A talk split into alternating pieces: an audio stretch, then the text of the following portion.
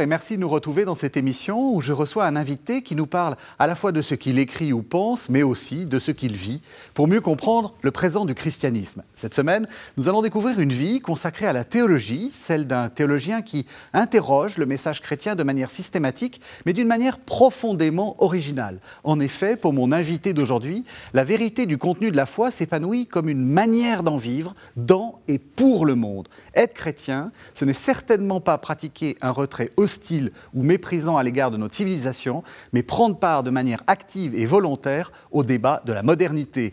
Mon invité, c'est vous, Christophe Théobald. Bonsoir.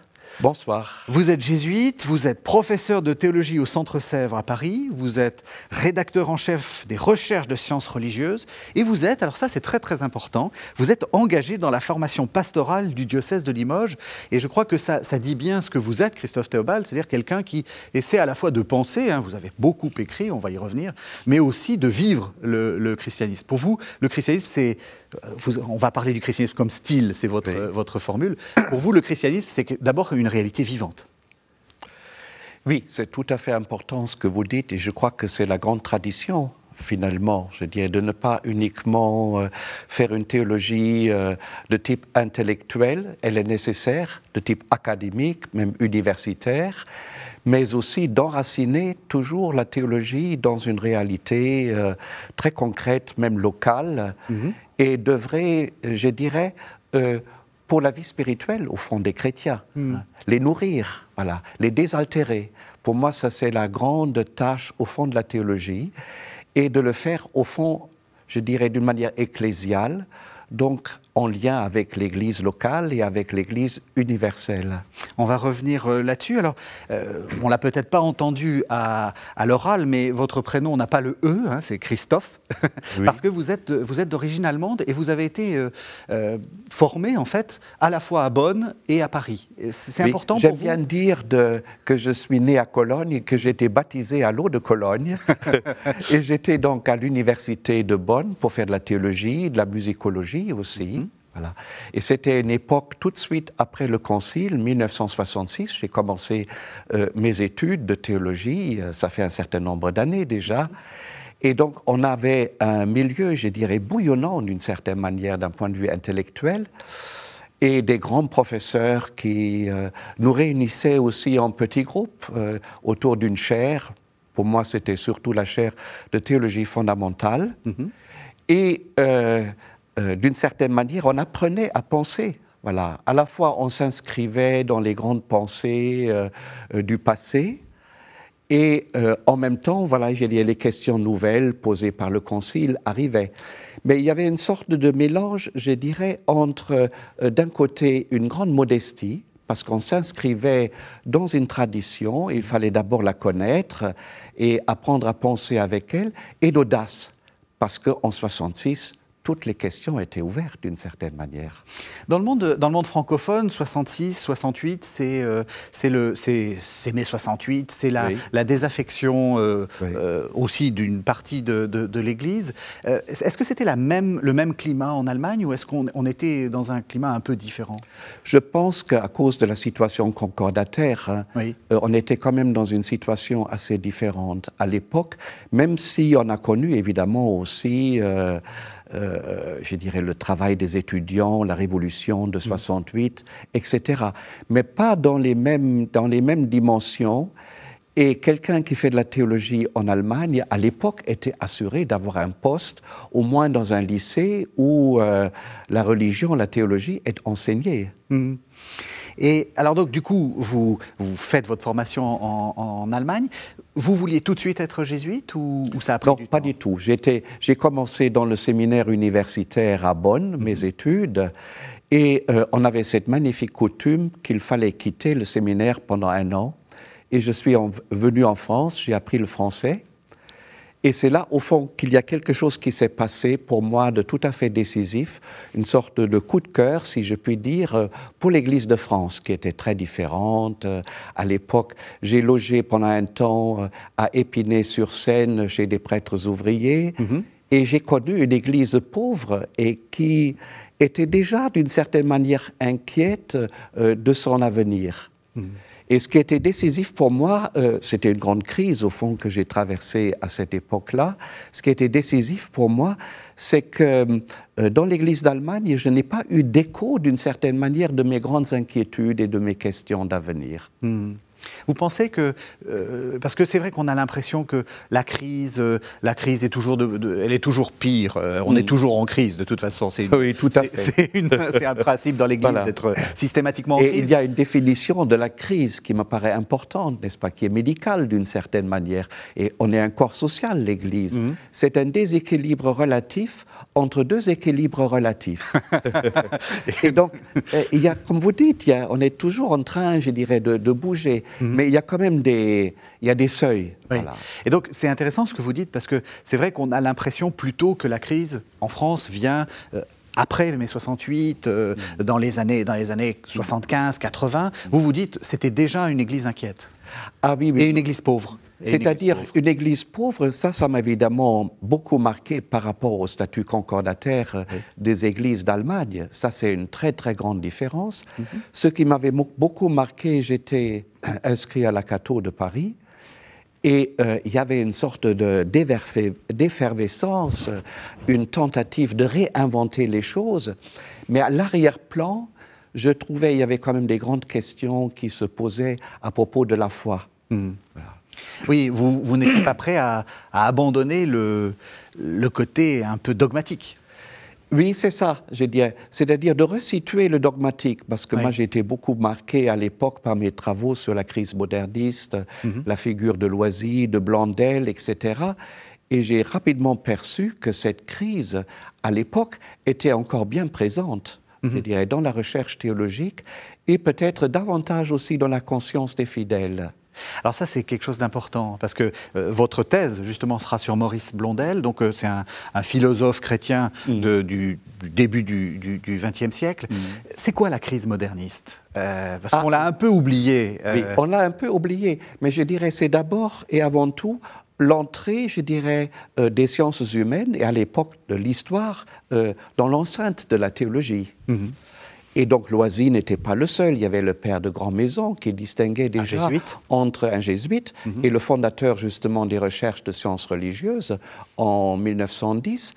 Et il distinguait déjà entre des théologiens critiques et des théologiens scolastiques. Mhm. La théologie critique étant au fond la capacité d'adopter à la fois, je dirais, le regard externe sur la tradition chrétienne, parce que bon, les historiens, déjà à l'époque, évidemment, il y avait beaucoup de positivisme mhm. aussi, mais ils regardaient avec les moyens euh, intellectuels à la disposition de l'université, ils regardaient le phénomène chrétien. Et donc, du coup, l'enjeu euh, pour la théologie était à la fois d'adopter ce regard externe et en même temps le regard interne sur la tradition chrétienne. Mhm. Et je pense que la crise moderniste, c'est au fond le début euh, de, cette, euh, de ce double regard, si je puis dire, sur la tradition chrétienne. Et c'est ça qui m'avait fasciné aussi dans la crise moderniste. Oui, parce que euh, c'est, ça va être un des cœurs de votre pensée. Hein. c'est l'idée de euh, le point de départ. Ne pas avoir, enfin, ne pas craindre, ne pas craindre le regard des sciences humaines, ne pas craindre peut-être un regard qui n'est pas euh, spontanément chrétien sur nos, affaires chrétiennes. Ça, ça pour vous, c'est, central. Il ne faut, pas penser ça comme, comme, comme le, mm. comment dire, l'arrivée d'un ennemi dans notre territoire. Voilà. Alors ça peut être un ennemi dans la mesure, évidemment, où je dirais, on avait euh, ces sciences historiques de l'époque, ont véhiculé aussi une sorte, comme on disait, Blondel le disait, un immanentisme d'une certaine manière, où il n'y avait plus de transcendance. Et donc il ne s'agit pas d'une certaine manière d'adopter uniquement ce regard externe, mais d'entrer dans une sorte d'ajustement continuel ce que Blondel appelle euh, la méthode d'immanence. Mm-hmm. Adopter le regard et en même temps montrer euh, que les frontières entre le regard externe et le regard interne, c'est des frontières poreuses. Mmh. Alors on va arriver à, votre idée de, à votre idée d'hospitalité, mais on va y aller, on va y aller doucement parce que euh, peut-être qu'il faut que vous nous racontiez pourquoi, euh, pourquoi vous, vous êtes devenu jésuite en fait. Pourquoi je suis devenu jésuite? C'est une sorte de coup de cœur aussi. Ça s'est passé parce que j'ai pas connu la compagnie euh, en Allemagne, j'étais séminariste. Et donc, en arrivant en France, j'ai pris mes distances, un peu, je dirais, par rapport à l'état de séminariste. Je disais, je suis passé par une sorte de crise euh, aussi de ma propre foi.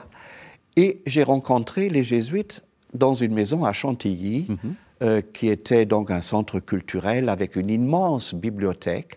Et c'est là où j'ai travaillé ma thèse. Et j'ai trouvé d'une certaine manière dans la compagnie de Jésus et dans, surtout dans la spiritualité ignatienne d'abord ce que je cherchais, je dirais, depuis toujours. Un peu comme dit euh, euh, Saint Paul ou Jérémie, c'est-à-dire depuis le sein de maternelle, tu m'as appelé. Vous voyez, j'ai un peu découvert cette, cette vocation. Et peut-être au centre de cette vocation, quand même, ce, cette magnifique adage, chercher Dieu en toutes choses. Hmm. C'est vrai qu'on a euh, quelquefois un peu l'image d'une compagnie de Jésus euh, très intellectuelle, très, euh, ce qui est vrai, euh, vous en êtes la, parfaite illustration. Mm. dans les années 70, c'est aussi un, tournant majeur qui est en train de se prendre avec un général Aroupé qui, qui est en train de, changer complètement le, visage de la compagnie de Jésus. Donc c'est aussi le, le, début du jésuite qui va vers les pauvres d'une certaine façon. Mais moi, je suis entré dans la compagnie en 78. Oui donc euh, dix ans après 68, et c'était l'époque de la 32e congrégation uh-huh. euh, générale, où il y avait donc, je dirais, cette priorité foi et justice qui est devenue tout à fait décisive pour moi. Alors après, ça s'est complété mm. parce qu'il y a eu d'autres priorités qui sont venues après. La priorité œcuménique, la priorité aussi du dialogue interreligieux, mais la recherche quand même, je dirais, de, euh, de vivre avec des gens euh, de toutes sortes, la mixité sociale, et notamment avec des gens plus pauvres, euh, est devenu, redevenu, je dirais, décisif à cette époque. Mmh. Est-ce que ça, c'est une question très importante. Euh, je vais la formuler de, comme une provocation, mais est-ce que la, théologie, c'est une affaire de riches? Non. Ah, ça, c'est très important que vous me posiez cette question. Non, certainement pas. Alors, moi, j'étais toujours marqué euh, au fond, ce qui est un peu, je dirais, le verset scripturaire euh, fondamental pour moi, euh, Jérémie 31, mhm. vous ne vous demanderez plus l'un à l'autre, fais-moi connaître Dieu, apprends-moi, parce que chacun, et chacun est unique, le connaîtra lui-même. Et donc, vous voyez, cette sorte de visée initiatique, je dirais, spirituelle, pastorale dans la théologie, euh, dont le but est de servir à l'expérience spirituelle du prochain. Mhm. Ça, c'est pour moi absolument fondamental. Et je pense que c'est relié aussi, euh, au fond, à la grande tradition de la, euh, de la compagnie, n'est-ce pas? Mhm. C'est-à-dire, voilà, aider les gens de trouver Dieu en toutes choses. Et là, chacun est absolument singulier. Est-ce que ça suppose, du coup, qu'on doive comment dire, euh, traduire, transmettre parce que c'est vrai que la théologie euh, euh, dogmatique, mm. peut-être scolastique, mm. suppose des années de travail et c'est un univers. Est-ce que ça suppose d'être tout le temps en traduction ou, ou est-ce qu'on on peut aussi dire que des gens simples sont capables de comprendre des choses compliquées? C'est-à-dire c'est l'art, je dirais, du théologien ou de la théologienne oui, c'est très important de le dire. Je ne dirais pas uniquement de traduire, mais d'accéder progressivement à la simplicité. C'est ça peut-être le travail le plus long. Ça veut dire qu'il faut au point de départ une problématique, il faut des questions. Euh, et ce ne sont pas des questions intellectuelles, mais des questions existentielles, euh, d'où mon intérêt d'ailleurs pour Blondel. Mm-hmm. Euh, c'est le fameux début de l'action qu'il a écrit en 1993, 1893. Euh, sa thèse. La vie a-t-elle un sens? L'homme a-t-il une destinée? Hmm. Oui, une question qu'on se pose tous. Qui m'a fasciné quand j'ai trouvé ce bouquin dans une traduction allemande euh, dans la bibliothèque du séminaire euh, à Bonn. Et ça a été décisif pour moi. Et donc c'est le retour finalement à des problématiques simples, existentielles, et de pouvoir parler aussi, je dirais, le langage de tous les jours. Parce que je trouve ce qui est le plus problématique euh, pour l'Église aujourd'hui et pour la théologie aussi, c'est de rejoindre le cœur des gens et de, de croire que tout le monde est capable d'avoir pas uniquement une foi, je dirais, affective, hmm. mais un début d'une intelligence libre de ce qu'il croit, à son niveau, chacun. Hmm. Alors je vais vous proposer une première, euh, une première pause avec un, texte que vous allez reconnaître immédiatement puisque c'est un, un, texte biblique qui va nous permettre de, de faire une sorte de transition avec une de vos idées phares, qui est l'idée de, révélation. Je vous laisse euh, découvrir le, le texte. Après avoir, à bien des reprises et de bien des manières, parlé autrefois au Père par les prophètes, Dieu, en la période finale où nous sommes, nous a parlé à nous par un Fils qu'il a établi héritier de tout, par qui aussi il a créé les mondes ce Fils est resplendissant de sa gloire et expression de son être. Il porte l'univers par la puissance de sa parole. Après avoir accompli la purification des péchés, il s'est assis à la droite de la majesté dans les hauteurs, devenu d'autant supérieur aux anges qu'il a hérité d'un nom bien différent du leur. Auquel des anges, en effet, a-t-il jamais dit Tu es mon fils, moi, Aujourd'hui, je t'ai engendré. Et encore, moi, je serai pour lui un père, et lui sera pour moi un fils. Par contre, lorsqu'il introduit le premier-né dans le monde, il dit Et que se prosternent devant lui tous les anges de Dieu. Alors, Père Christophe, de de, quoi s'agit-il? L'Épître aux Hébreux. L'Épître aux Hébreux, oui. Un texte magnifique, magnifique, oui, qu'il faut absolument euh, conseiller à nos, à, nos, à nos téléspectateurs. Alors, moi, ce qui me frappe, et je trouve que ça va bien avec ce que vous dites, c'est euh, Dieu ne cesse de parler, il ne cesse de parler de lui, il ne cesse de, il, parle de bien des manières par les prophètes et même par le Fils. Donc, il se révèle. Oui, oui c'est ça. Il se révèle. Et là, avec le Fils, c'est ultime c'est ultime, c'est la révélation ultime. Mhm. Et alors moi j'aime beaucoup, comment dire, un texte de, commentaire de, l'Épître aux Hébreux, un passage, c'est chez Saint Jean de la Croix. Mhm. Parce que Saint Jean de la Croix dit, euh, nous sommes, je pense que c'est la montée du Carmel, euh, mais j'ai pas de souvenir très très précis maintenant de la référence. Euh, il dit, au fond, nous nous sommes parfois comme des enfants qui demande toujours encore à Dieu, euh, parle-nous, parle-nous, fais-nous des signes, etc. Mhm. Fais-nous des miracles. Mais Dieu a tout dit. Mhm. Et donc il peut se taire. Et je trouve, c'est ça au fond le cœur de la révélation chrétienne, c'est-à-dire, alors, c'est pas tout, il faut dire d'autres choses aussi, mais c'est ça d'abord, à mon avis, Dieu a tout dit en son Fils. Et ça, c'est au, fond le cœur de l'épître euh, aux Hébreux. Mhm. Il a tout dit. Et il y a au fond deux manières de se taire. Quand vous êtes dans une réunion, dans une rencontre, euh, vous voyez quelqu'un qui est taciturne, qui ne dit jamais rien, vous vous demandez, mais qu'est-ce qu'il pense euh, Quel est son dessin Quel est son projet Comment il réagit par rapport à nous Mais vous avez aussi des gens qui ont une manière très économique de parler, qui disent très peu de choses, mhm. mais qui disent l'essentiel et qui se taisent.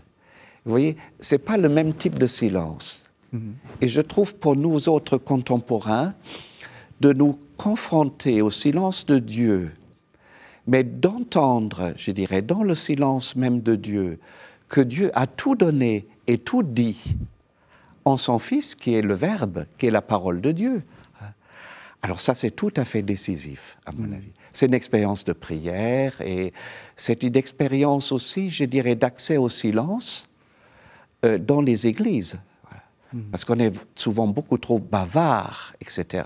Mm. Et on fait dire à Dieu beaucoup de choses. oui, c'est ce, que, ce que vous dites dans, votre livre sur la, sur la révélation. C'est-à-dire que euh, Dieu, finalement, euh, il n'a rien à nous révéler qu'on peut découvrir par nous-mêmes. Ça, je trouve ça une idée absolument euh, magnifique. C'est-à-dire que euh, on va pas lui demander euh, comment la Terre tourne, comment le, comment le, comment les choses se passent. Lui, il nous dit j'existe d'une certaine façon. C'est moi. Oui. Et je pense que c'est la grande aventure au fond des temps modernes de découvrir cela. C'est-à-dire qu'il n'y a pas de concurrence au fond, entre les sciences, par exemple, entre l'intelligence, le génie humain, entre un Galilée, un Darwin euh, d'un côté, et la révélation chrétienne. Dieu n'a qu'une seule chose à dire, c'est lui-même, et lui-même comme notre destinée. Alors expliquez-nous ça. Alors lui-même, évidemment, lui-même comme notre destinée, mhm. parce que on le trouve dans la théologie paulinienne, c'est-à-dire euh, l'avenir de l'être humain, c'est la vision de Dieu. C'est au fond l'entrée dans l'intimité, je dirais, de Dieu. C'est au fond la magnifique traduction qu'on trouve euh, dans la latina, la traduction latine, euh, pour dire le Saint de Dieu. Nul n'a jamais vu Dieu, mais le Fils unique qui est dans le sein de Dieu, qui est dans l'intimité de Dieu, les intima Dei, mhm. hein, euh, lui nous en a fait l'exégèse, il nous l'a révélé. Voilà. Mhm. Et donc, au fond, je pense que notre destinée, et qui commence ici-bas, hein, à travers notre existence spirituelle, c'est finalement cette entrée infinie euh, dans l'intimité abyssale de Dieu. Et c'est dans l'intimité abyssale de Dieu que nous rencontrons effectivement tous les autres, mhm. tous les autres, de manière euh, vraie et toujours de plus en plus vraie. Ce que nous confessons dans le symbole des apôtres à travers la communion des saints. Hein. Donc Dieu n'est pas seul, il est unique, mais il n'est pas seul. Hein. Mhm. Et dans son intimité, nous découvrons au fond tous les êtres humains. Donc nous sommes sauvés ensemble. Enfin, ça, c'est une idée en Christ, comme dirait Paul. C'est-à-dire euh, globalement, tous le Christ Jésus. Dans le Christ Jésus. Et dans cet ouvrage, j'insiste beaucoup là sur la révélation, j'insiste beaucoup sur les terrains d'expérience, au fond. C'est toute la dernière partie de l'ouvrage. Parce que peut-être que la crise moderniste m'a appris, c'est euh, au fait d'introduire la notion d'expérience spirituel, il y avait aussi un Bremont et d'autres qui ont beaucoup parlé de l'expérience, d'introduire l'expérience dans le travail de la théologie. Alors, sur le plan, euh, je dirais, relationnel, d'abord, c'est le premier terrain de nos rencontres, mhm. mais aussi, évidemment, sur le plan historique, c'est-à-dire la révélation est toujours la même, mais l'intelligence de la révélation à travers les âges euh, euh, grandit d'une certaine manière dans l'intimité abyssale de Dieu, par exemple, je dirais la fraternité. Euh, après Auschwitz, que signifie la, la fraternité pour nous maintenant dans l'encyclique du pape François, mais aussi la question au fond de, de, la transition écologique, la théologie de la création, euh, elle est devenue très différente aujourd'hui qu'au XIIe ou XIIIe siècle. Et donc il y a une intelligence progressive, toujours du même mystère de l'auto-révélation de Dieu, Dieu qui se révèle lui-même. Hmm. Alors, euh, on voit, je, vous êtes déjà en train de, prendre, euh, enfin, on, va reparler de ce livre à, la fin de l'entretien, mais vous êtes déjà en train de développer des, thèmes que vous avez, euh, que vous avez, que vous avez développés dans le, courage de, penser l'avenir. C'est votre, c'est votre dernier livre qui date de, de 2021. Du coup, là aussi, j'ai une, autre, une autre question. Euh, est-ce que le fait que d'intégrer l'expérience, ça suppose que pour vous, l'expérience de foi courante, quotidienne, ne peut pas nous tromper D'une certaine façon, est-ce que ça veut dire que euh, les fidèles ont un sens juste de la foi? Ah oui, je pense, et ça c'est tout à fait décisif. C'est tout à fait décisif. C'est pas uniquement un sens passif. Mm-hmm. Et moi, je sens ça quand je fais des conférences ou quand j'ai des questions euh, euh, après une conférence ou dans la formation euh, permanente ou pastorale. Les fidèles ont vraiment un sens et donc quand ils reçoivent quelque chose qu'on leur dit, ils sont capables de le retraduire dans leurs propres mots. Oui. Et c'est peut-être ça aussi la nouveauté de la situation ecclésiale. C'est-à-dire, il n'y a pas uniquement quelques-uns qui parlent, mais tout le monde peut prendre la parole et il faut faire confiance à ce sens de la foi, le pape François le dit souvent, mhm. qui permet aux chrétiens, voilà, à la fois d'avoir une connivence spirituelle avec Dieu lui-même, c'est la sagesse, et en même temps de pouvoir s'exprimer et s'exprimer d'une manière juste. Et au fond, il y a une sorte de régulation mutuelle entre les paroles des uns et des autres qui se fait. Et alors du coup, euh, et ça nous permet de, passer à un deuxième, un deuxième livre qui a, fait un, qui a été très important en 2007, Le christianisme comme style. Qu'est-ce qui fait que euh, les ben justement, le, ce, discours qui, peut prendre tous les discours, qui, d'une certaine façon peut accueillir euh, les, discours, vous l'avez dit, hein, du, euh, du, scientifique, les discours euh, de la foi simple. Qu'est-ce qui fait qu'il reste chrétien? Qu'est-ce qui fait que ça, ça, on, reste dans quelque chose de de cohérent d'une certaine façon. Vous êtes, vous êtes un, dogmaticien, il faut, que, il faut que ça soit cohérent, ça doit être votre... Euh, Mais alors qu'est-ce que veut dire dogmaticien? C'est-à-dire, ah euh, euh, évidemment, je dirais, la régulation de la foi, c'est ça l'origine de ce qu'on appelle la dogmatique, la régulation de la foi. Et on la retrouve dès l'épître aux Romains, c'est au fond, je dirais, le, le dialogue entre le catéchumène et celui qui l'accueille pour le baptême, euh, qui est cette régulation fondamentale. Si tu confesses de ta bouche que le Jésus est Seigneur, le Christ, euh, Jésus est Seigneur, et que tu crois dans ton cœur que Dieu l'a ressuscité, mhm. alors tu seras sauvé. Donc, vous voyez, ça, c'est le noyau, au fond, une formulation du noyau régulateur de la foi. Mhm.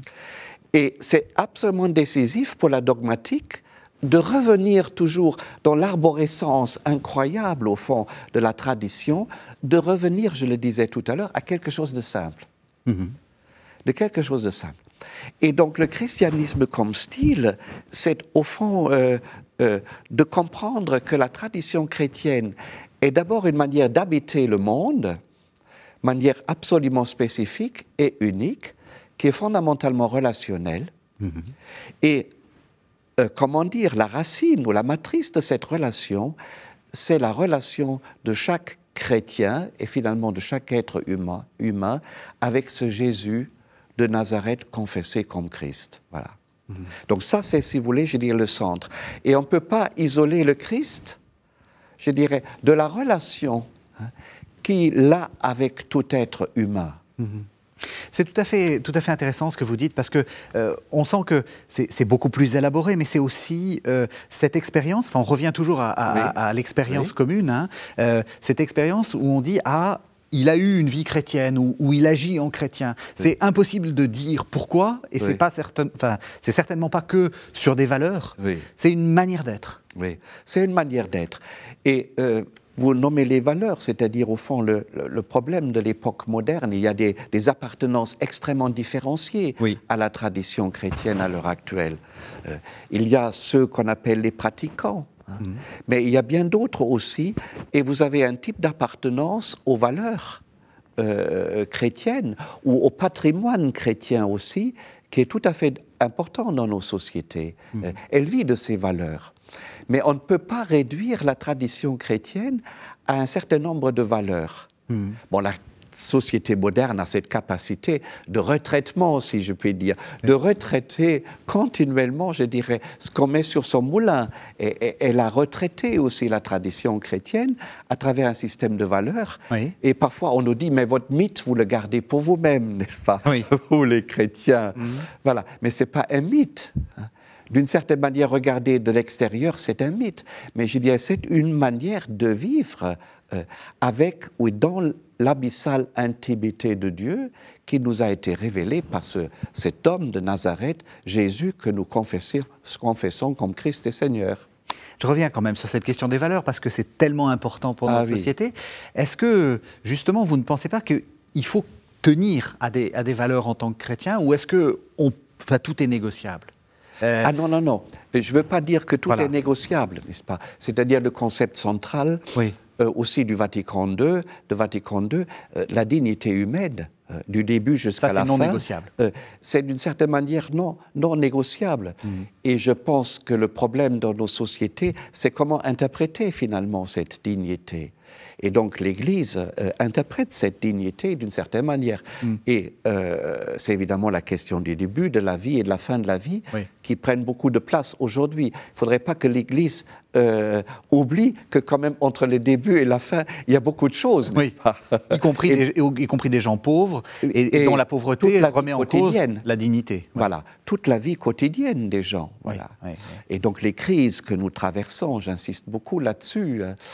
Voilà, donc je dirais, il y a des valeurs euh, qui sont, cette valeur-là n'est pas euh, euh, négociable. Mais je pense qu'il y a un, point absolument important qu'on a beaucoup dit dans la philosophie politique et aussi dans la théologie politique, c'est-à-dire que les sociétés démocratiques, ce qui fait leur fragilité, vivent d'une substance spirituelle que ces sociétés elles-mêmes ne peuvent pas garantir. Hmm. Et cette substance, je dirais, on peut la dire d'une manière euh, euh, euh, plurielle, c'est la dignité humaine. Oui. Et, c'est surtout, je dirais, la fraternité. Si vous prenez égalité, liberté et fraternité, sur la fraternité, on ne peut pas légiférer d'une certaine manière. Parce que la fraternité, comme le dit le pape François dans son encyclique Fratelli Tutti, dans le chapitre 2, sur le bon samaritain, euh, c'est nos entrailles qui sont questionnées, notre cœur.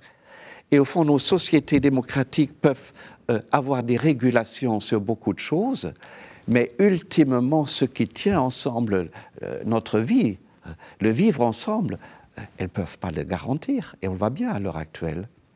Oui, on, voit bien à l'heure actuelle. Et c'est là où il y a la place, au fond, comment dire, euh, euh, de la tradition chrétienne et peut-être aussi d'autres traditions. À cet endroit-là, oui, pour garantir finalement ce qui est le socle de notre société. Enfin, ça, je trouve que c'est très important ce que vous dites. C'est-à-dire que, mm. euh, au fond, euh, on peut, euh, à la, comme un philosophe Kant, garantir le, la dignité sur je ne voudrais pas qu'on me, on, me fasse la règle d'or. La règle d'or. Voilà. Mais, mais, mais vous, vous le dites, c'est pas. C'est pas très satisfaisant en fait. Non, c'est-à-dire elle est formulée négativement d'ailleurs. oui. oui. Et là encore, dans la formulation de Kant, euh, vous, vous donnez la formulation négative. Oui. Mais dans le Nouveau Testament, et c'est le seul endroit où on la trouve de manière positive, tout ce que vous les autres fassent pour vous, faites-le pour eux. C'est ça voilà la, loi et les prophètes. Donc c'est positif. Et donc ça suppose, je dirais, au fond, euh, une capacité d'empathie, et on peut la formuler euh, avec les deux mots magnifiques, euh, l'empathie, c'est la compassion, et la sympathie, on a les deux, deux éléments, c'est des entrailles, c'est toute notre affectivité qui est interpellée par euh, autrui euh, sur le chemin. Mm-hmm. Et donc ça implique quelque chose d'absolument fondamental qui, qui est métaéthique d'une certaine manière, mm-hmm. qui n'est pas codifiable par l'éthique. C'est-à-dire la capacité de se mettre à la place d'autrui mm-hmm. sans jamais quitter sa propre place. Et là, on approche déjà quelque chose de la sainteté. C'est votre. Euh, on, terminera sur la sainteté parce qu'on sent que c'est votre euh, votre ah, votre central. votre thème central. Euh, je voulais vous, un autre livre que vous que vous venez de, de, faire paraître, c'est Et le peuple eut soif. Et je voudrais un, sur sur enfin insister sur le sous-titre, Lettre à celles et à ceux qui ne sont pas indifférents à l'avenir de la tradition chrétienne.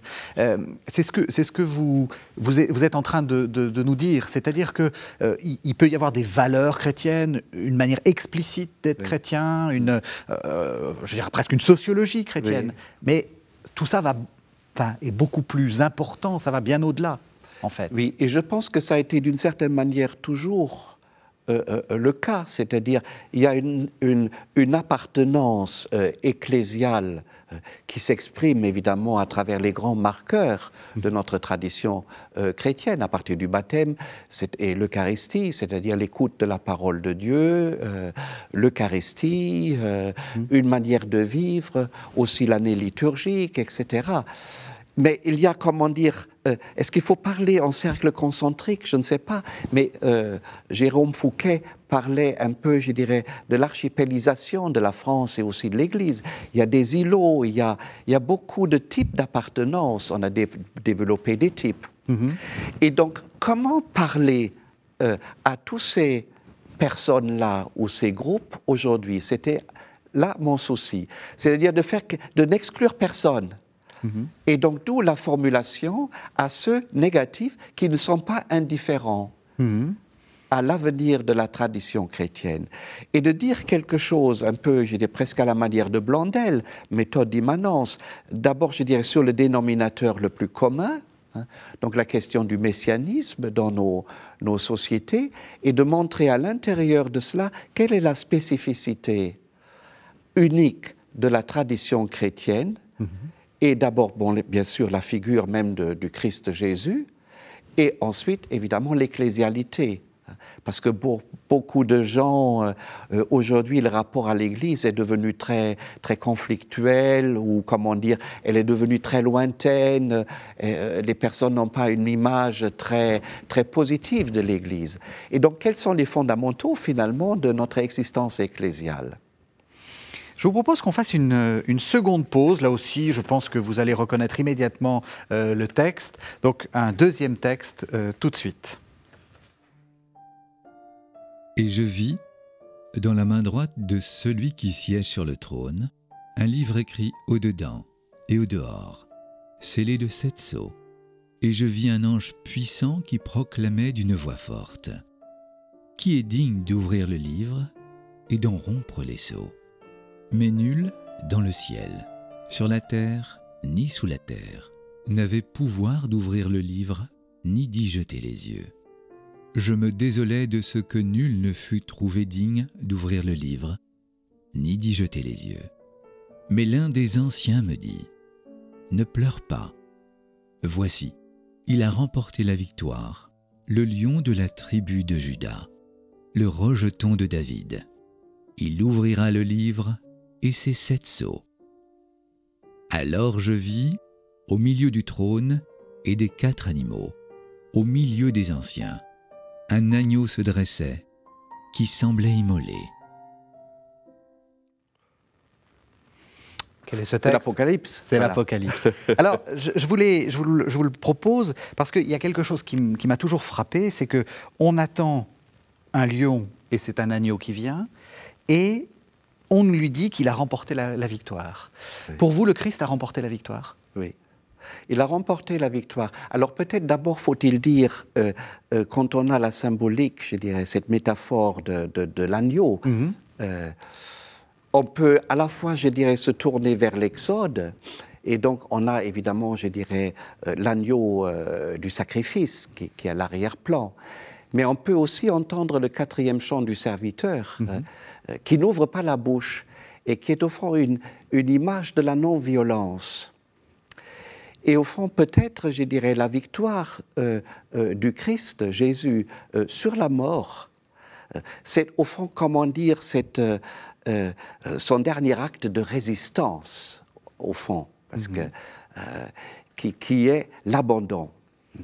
Et j'étais toujours frappé par la traduction française euh, de l'ouvrage de Bonnefer, Résistance et soumission. Peut-être certains euh, euh, qui voient l'émission ont lu déjà ce, ce livre. Donc c'est un pasteur allemand qui... Pasteur allemand... martyr du nazisme. Martyr du nazisme. Mhm. Résistance et soumission. Et je pense que la tradition n'est pas très bonne. Il faut traduire résistance et abandon. Mhm. Et donc pour le Christ Jésus aussi, le dernier acte de, de victoire sur la violence hein, qu'on lui fait et qu'on fait dans l'humanité, c'est cet abandon euh, ultime à la volonté de Dieu. Et du coup, comment dire, la, la violence va son chemin et elle s'épuise d'une certaine manière. Et l'Apocalypse qu'on a entendu raconte aussi ça. Mm-hmm. Et donc, ce qui est paradoxal, euh, euh, je dirais, dans le texte de l'Apocalypse, parce qu'il y a aussi le cavalier, n'est-ce pas, oui. sur le cheval blanc. Hein. Qui est une figure du Christ, hein, qui est la figure très bien. du Christ aussi. donc, il y a une multitude de métaphores, c'est ça qui est remarquable, c'est presque onérique, hum. et il est tous centrés sur la victoire du Christ, voilà. Et donc pour vous, même dans ce monde, même alors que l'Église semble être en, disons, euh, en difficulté ou, peut-être euh, en, crise, euh, le Christ a remporté la victoire. Le Christ a remporté la victoire. Et je dirais, le rôle de l'Église, c'est au fond, comment dire, d'y entrer continuellement dans cette victoire euh, du Christ, et elle le fait à travers ce qu'on appelle l'Eucharistie, l'Eucharistia, mhm. l'action de grâce du Christ. C'est-à-dire, c'est au fond l'attitude, je dirais, ultime, euh, qui est aussi la, la, récapitulation de la vie même euh, de Jésus. C'est-à-dire, la victoire du Christ consiste dans le fait qu'il y va librement, mhm. pour tous. Ma vie, personne ne me l'apprend, dit Jean, qui mm. n'a pas le récit d'institution. Ma vie, personne ne me l'apprend. C'est moi qui m'en dessaisi pour. Voilà. Et donc, c'est au fond ce, don-là, euh, ultime de son existence, qui est la victoire sur, euh, sur la mort et sur la violence, et qui est l'ultime révélation de l'abyssal euh, être euh, de Dieu, c'est-à-dire de son intimité abyssale. Alors du coup, quel est le rôle de l'Église? Puisque je l'ai déjà montré, hein, le courage de, penser euh, l'avenir, étude écuménique de théologie fondamentale et ecclésiologique, c'est paru donc au, au CERF. On sent que c'est un peu votre question, c'est à quoi ça sert l'Église Et, j'ai envie de vous poser la question, est-ce que ça sert encore à quelque chose? Ah oui, bien sûr. si vous posez la question comme ça, oui, bien sûr. Je, dirais, euh, ça sert d'abord à faire retentir, euh, de faire lire les Écritures et de permettre aux, aux gens de ne pas prendre uniquement ce livre qui est pas un best-seller, mais qui est un classique de nos cultures humaines, euh, d'y entendre réellement, euh, quotidiennement, la parole de Dieu. Mm-hmm. Dieu lui-même qui parle, hein, c'est-à-dire euh, qui fait retentir sa voix dans nos existences individuelles et collectives. Et elle sert d'abord, je dirais ça, c'est ça qui est fondamental. Mm-hmm. Alors ensuite, évidemment, je dirais, euh, elle nous propose la figure du Christ et euh, au fond, à travers le baptême, euh, le chrétien est configuré progressivement à la personne même du Christ et entre dans sa victoire. Et alors avec l'Eucharistie qui est le, le, sommet et la source, voilà. Mais c'est au fond, je dirais, une présence prophétique dans l'humanité c'est à ça qu'elle doit euh, servir. Et je trouve remarquable les deux encycliques du pape François mhm. sont au fond une manière, je dirais, de rendre l'Église présent dans les grands discours, les actes au fond de la société contemporaine, à travers la question de, euh, de la création à respecter, dans euh, l'Anthropocène, qui est notre époque maintenant, mhm. et aussi évidemment et surtout à travers la fraternité. Le terme clé qui, pour, articuler ça, pour vous, c'est apostolicité. Pour vous, le, euh, nous sommes enfin, l'apôtre, ça, c'est quelque chose pour vous, c'est très important. Ah oui, c'est tout à fait décisif, c'est-à-dire c'est un chapitre, tout un chapitre, et je crois que c'est aussi un chapitre œcuménique, je dirais, important On va, euh, euh, à l'heure actuelle. Oui. L'apostolicité, c'est au fond, comment dire, c'est l'envoi que ça veut dire. Mhm. Et ce qui, est remarquable, même dans la figure du Christ, l'Épître aux Hébreux qu'on a entendu tout à l'heure, euh, dit du Christ, il est le grand apôtre de notre foi. Mm. Voilà. Et donc jamais le Christ a annoncé l'évangile du règne de Dieu en son propre nom. Comme le Père m'a envoyé, je vous envoie. Mm. Et au fond, aucun être humain, et même pas le Christ Jésus, ne peut annoncer euh, cette nouvelle de bonté radicale hein, hein, en son propre nom. Parce que c'est pour ça que le Nouveau Testament parle toujours de l'évangile de Dieu, ou Dieu comme évangile.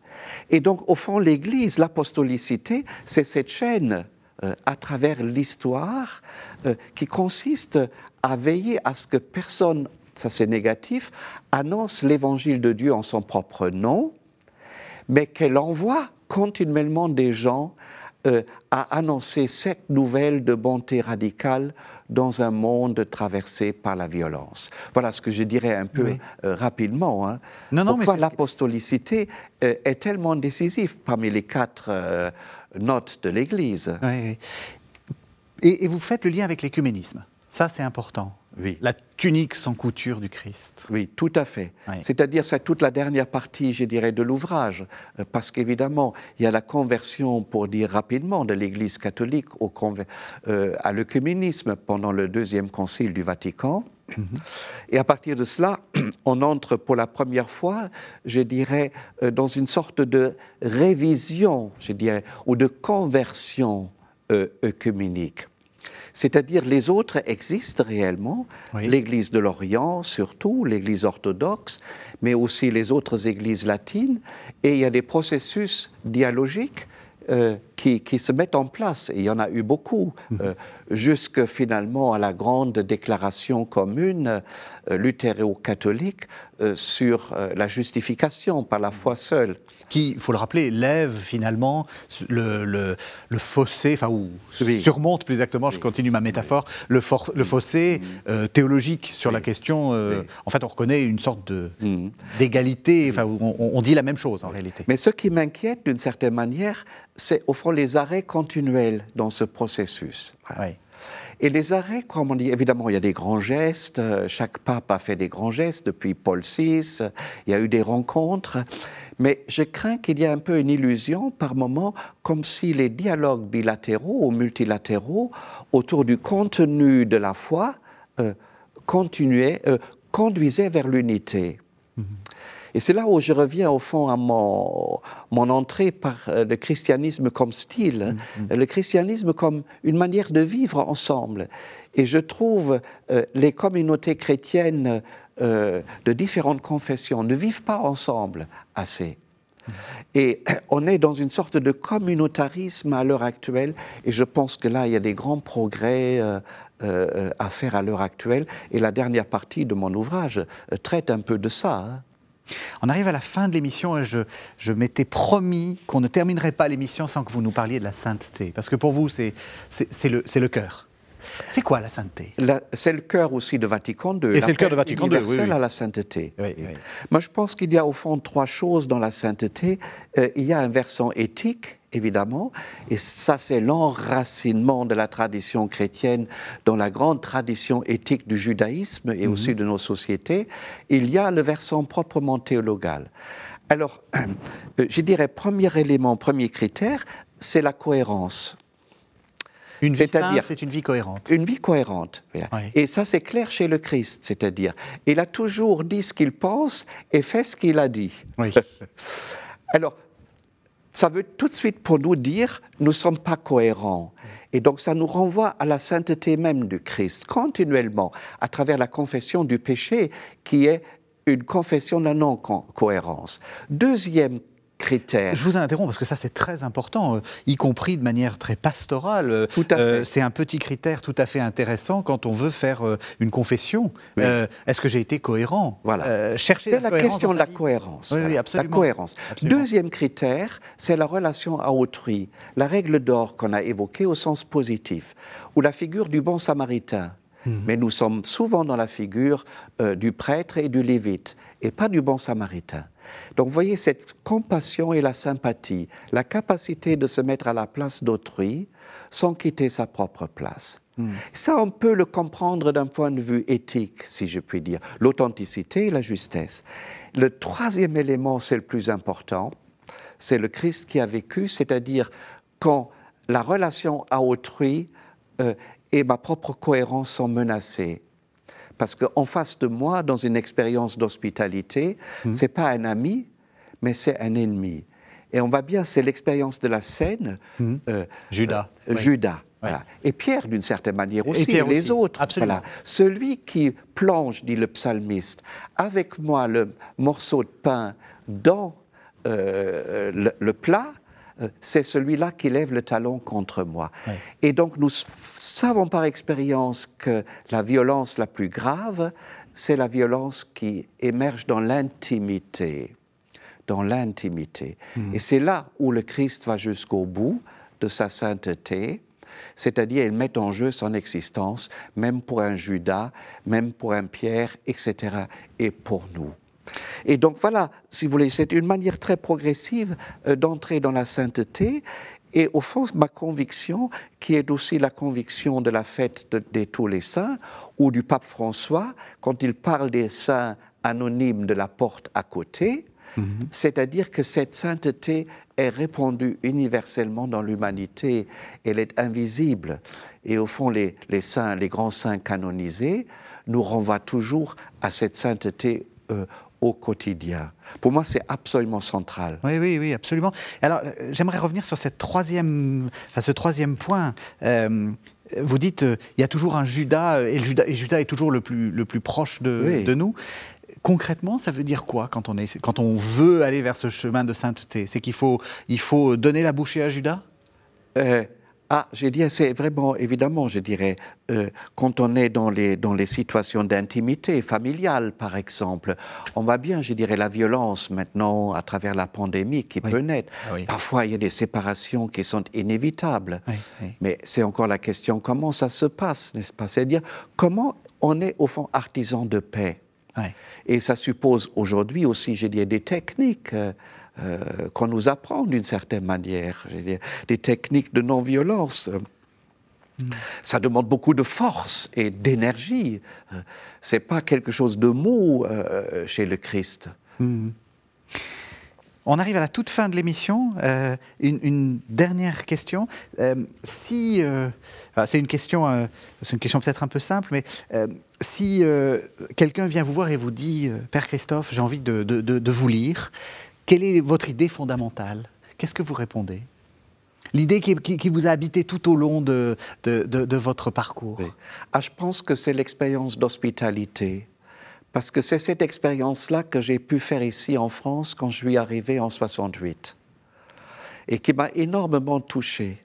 Et je pense pour devenir soi-même un être hospitalier, il faut d'abord faire soi-même l'expérience.